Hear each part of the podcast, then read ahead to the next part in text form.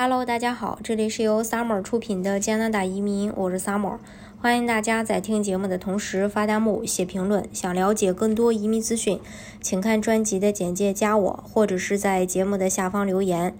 那最近经常看到加拿大的新闻，就是在讲加拿大的医疗问题，这也是很多人移民加拿大呃之前也会比较关心的一个问题。加拿大它实行全民医疗保险制度。公民和永久居民都可以在居住地申请政府医疗保险，学签和工签持有人及其家属家庭呢，也需要购买当地的医疗保险。但是加拿大的医疗保险并不涵盖所有的医疗费用，比如说牙科、眼科、眼镜费用等等。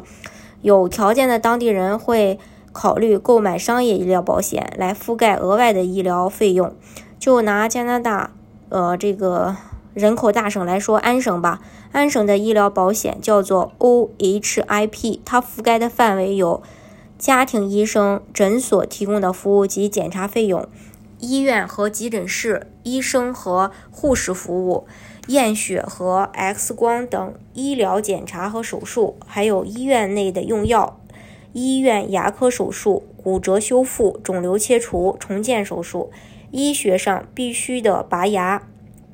当然需要这个 OHIP 的事先批准。眼科如果是十九岁以下或六十五岁以上，OHIP 支付每十二个月进行一次主要眼科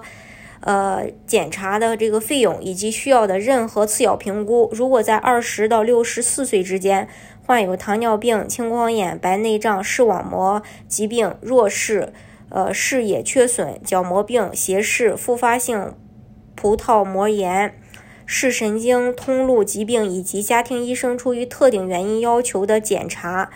呃，OHIP 每十二个月支付一次主要的眼科检查，并可能覆盖要求的后续检查费用。还有足病，每次就诊注册的足科医生支付七到十六的费用，每人每年最多是一百三十五，另加三十的 X 射线检查费用。个人需要支付每次访问的剩余费用。OHIP。不覆盖由足病医生进行的手术，救护车服务将根据情况支付部分或全部费用，当然还包括必要的住宿、用药、流产等。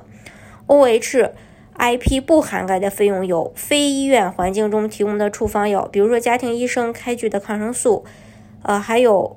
牙医办公室提供的牙科服务、眼镜、隐形眼镜、激光眼科手术、整容手术。从上面来看呢，并非所有的牙科和眼科诊疗都不能免费，所以在加拿大的，呃，这个人一定要看好了，看看哪些是可以报销的，哪些是不可以的。除此之外，BC 省也是移民人数最多的。那么它与安省有什么区别呢？BC 省的医疗卡叫做 MSP，MSP 可以支付的医疗费用包括医生和助产师提供的。必要医疗服务，在医院进行的牙科和口腔外科手术，必要时进行眼科检查，以及一些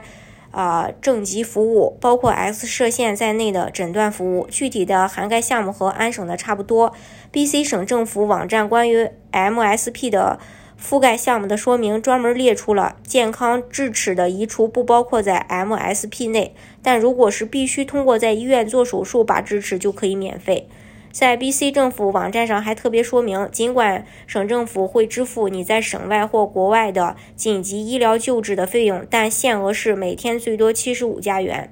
MSP 不涵盖的范围项目有不是必须的医疗项目，比如说整容手术；MSP 所列之外的牙科服务；十九到六十四岁的例行眼科检查；眼镜助听器和其他设备或器具。处方药、针灸、脊椎按摩、按摩疗法、自然疗法、物理疗法和非手术足病服务，没有医学有效证据的预防性服务和筛选测试，比如说常规年度全面检查、全身 CT 扫描、前列腺特异性抗原呃测试，还有心理学家或咨询师的服务。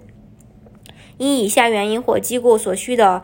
医疗检查证明或测试，比如说驾驶汽车、就业、人寿保险、中小学或大学、娱乐和体育活动、移民目的。其实一般来说，在拿着医疗卡去看病的时候，如果需要自己付费某些项目，医生都会提前告知。在很多需要自己付费的医疗机构，比如说牙科诊所、眼科诊所等等，工作人员都会提前询问你是否有额外的医疗保险来覆盖你的费用。如果有这样的保险，他们就会记录下你的保险信息。多数时候可以和保险公司直接结算，患者只需要支付自己承担的部分就可以。极少数情况下，患者会事后收到大额的医疗账单。如果有困难支付，一般可以协商分期付款，特殊情况下会减免部分的费用。所以总结起来，加拿大的医疗还是非常全面的。所以这也是为什么很多人会选择到加拿大的一个原因之一。好，今天的节目呢就给大家分享到这里。如果大家想具体的了解加拿大的移民政策的话，欢迎大家看专辑的简介，加我或者是在节目的下方留言或者是私信。